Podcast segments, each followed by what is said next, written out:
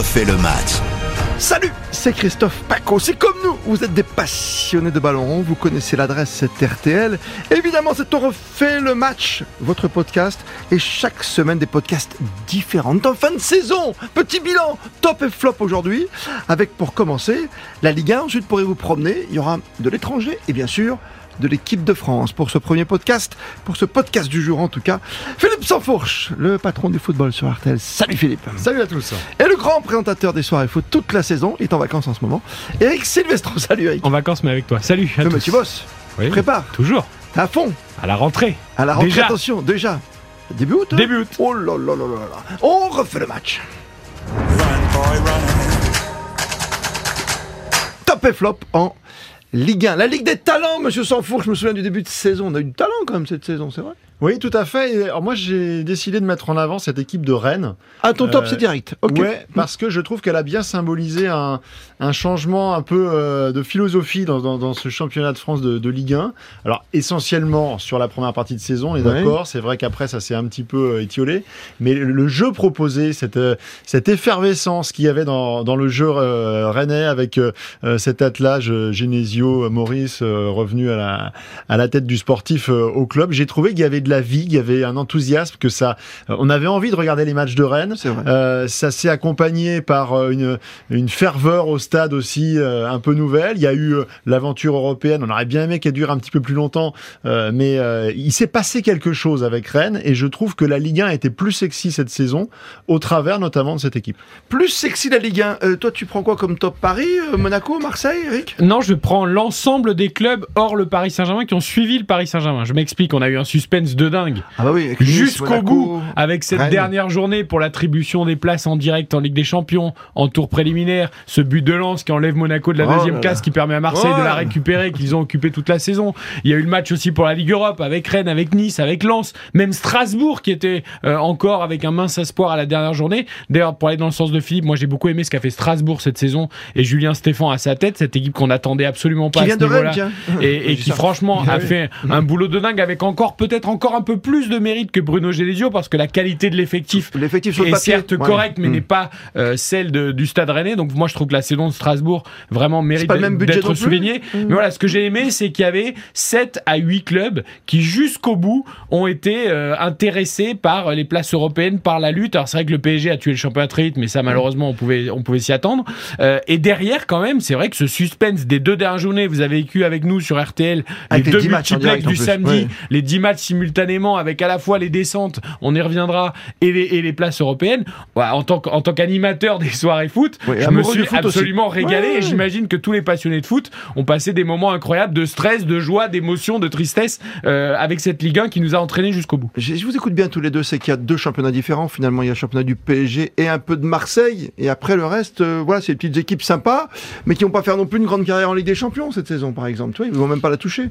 Non, mais ça, effectivement, ça reste le talon d'Achille de, de cette Ligue 1. C'est que euh, on aimerait qu'il y ait durablement un, un adversaire euh, coriace euh, pour le pour le Paris Saint-Germain, qui de toute façon, avec ses moyens, remportera le, le championnat euh, euh, trois fois sur quatre. Mais mais on aimerait quand même qu'il y ait un petit peu plus d'adversité et que euh, et que ça, ça ça joue euh, parfois un peu plus à couteau tiré. Ouais, je trouve que si on va au bout de l'analyse, mine de rien, il y a quand même eu trois champions différents du Paris Saint-Germain sur la dernière décennie. Euh, Il y a eu Montpellier, il y a eu. Monaco, il y a eu Lille. Euh, Quand on voit les moyens qu'évoque Philippe du Paris Saint-Germain, quand vous prenez d'autres championnats comme l'Allemagne ou l'Italie, le Bayern a écrasé pendant je sais plus que 8, ans d'affilée. Euh, la Juve c'était 7 jusqu'à ce que ça s'effondre un peu l'année dernière. Donc en France, malgré l'écart entre le Paris Saint-Germain et les autres, on arrive une fois de temps en temps, tous les 3-4 Ouais. ans, Ouais, ouais. à avoir un... Non mais et, et finalement Lille c'était qu'il y a, y a une saison et demie. Oui, Euh, saison Monaco c'était Oui, oui, oui. 2017, c'était pas les calendes grecs. Avec Donc, Mbappé. et, et- non mais, et- Non, mais donc pour, ça arrive pour quand rentrer même. dans le détail quand même, les, trois titres que tu évoques, le premier, euh, Montpellier, le PSG venait d'arriver, euh, le Qatar venait d'arriver, il y a eu un changement euh, d'entraîneur au milieu de la saison.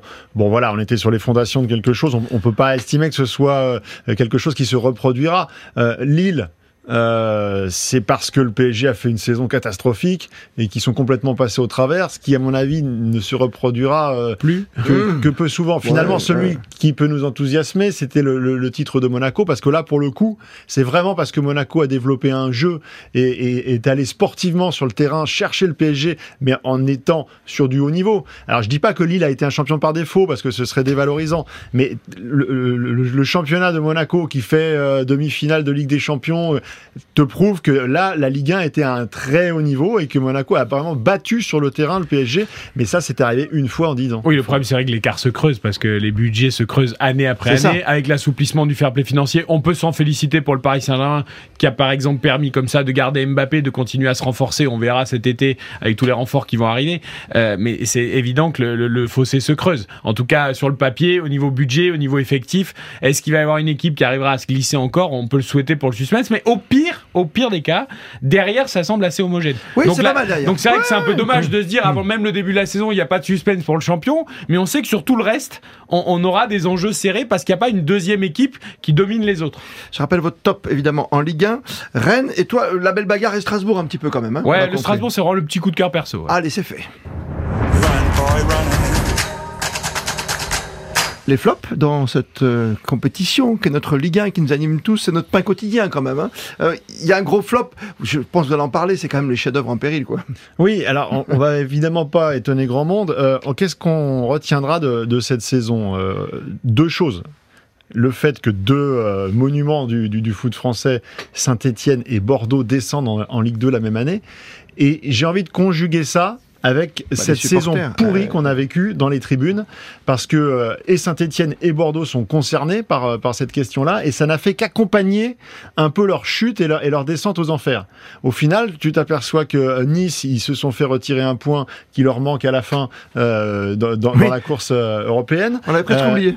Saint-Étienne, ça a été la catastrophe absolue euh, jusqu'à ce, ce, ce dénouement, euh, cet épilogue euh, catastrophique, désastreux pour le foot français de, de ce match de barrage qui se termine avec un envahissement de pelouse et des, et des jets de projectiles dans les tribunes. Résultat, ils vont commencer la Ligue 2 avec, Avec 3 trois points. moins, avec 3 du points moins et, et- et du sursis. Il y a une enquête également euh, de, de- de la justice civile qui continue pour essayer de, trouver les, les fautifs. Euh, je crois que vraiment à ce niveau-là, il faut une grande lessive. C'est-à-dire que cette saison, elle, elle- elle- elle a été pourrie. Et il faut que ça serve à quelque chose parce que là, on, on est vraiment maintenant à, à deux doigts du drame.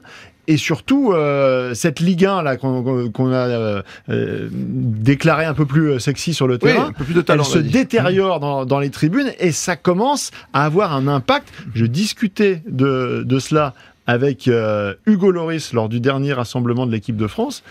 Hugo Loris disait, dans, dans le vestiaire, les joueurs anglais ou, ou d'autres nationalités m'en parlent, Ah, carrément. voient les images Ça passe la porte des et se en pose la question de se dire bah, si demain j'avais une opportunité euh, pour aller euh, pour aller en France au-delà des questions financières de tout ce que parce que c'est souvent euh, plus souvent dans l'autre sens que ça se passe en ce moment mais il y a des joueurs qui aujourd'hui n'ont pas envie d'emmener leur Ils n'ont pas famille envie ou ils ont peur dans un stade en France Ils ont peur?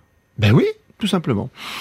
Oui, c'est un gros flop. Euh, Eric, tu veux aller dans ce sens, bien sûr, mais tu peux rajouter un autre flop. hein. Oui, alors à l'image de la saison sportive, juste pour dire un mot du sportif de l'Olympique Lyonnais, qu'il faut quand même citer, euh, voilà, qui, qui a fait une Ah oui. saison euh, vraiment au-delà, enfin au-delà, pardon, euh, en deçà de, de ses espérances. Le lapsus est révélateur.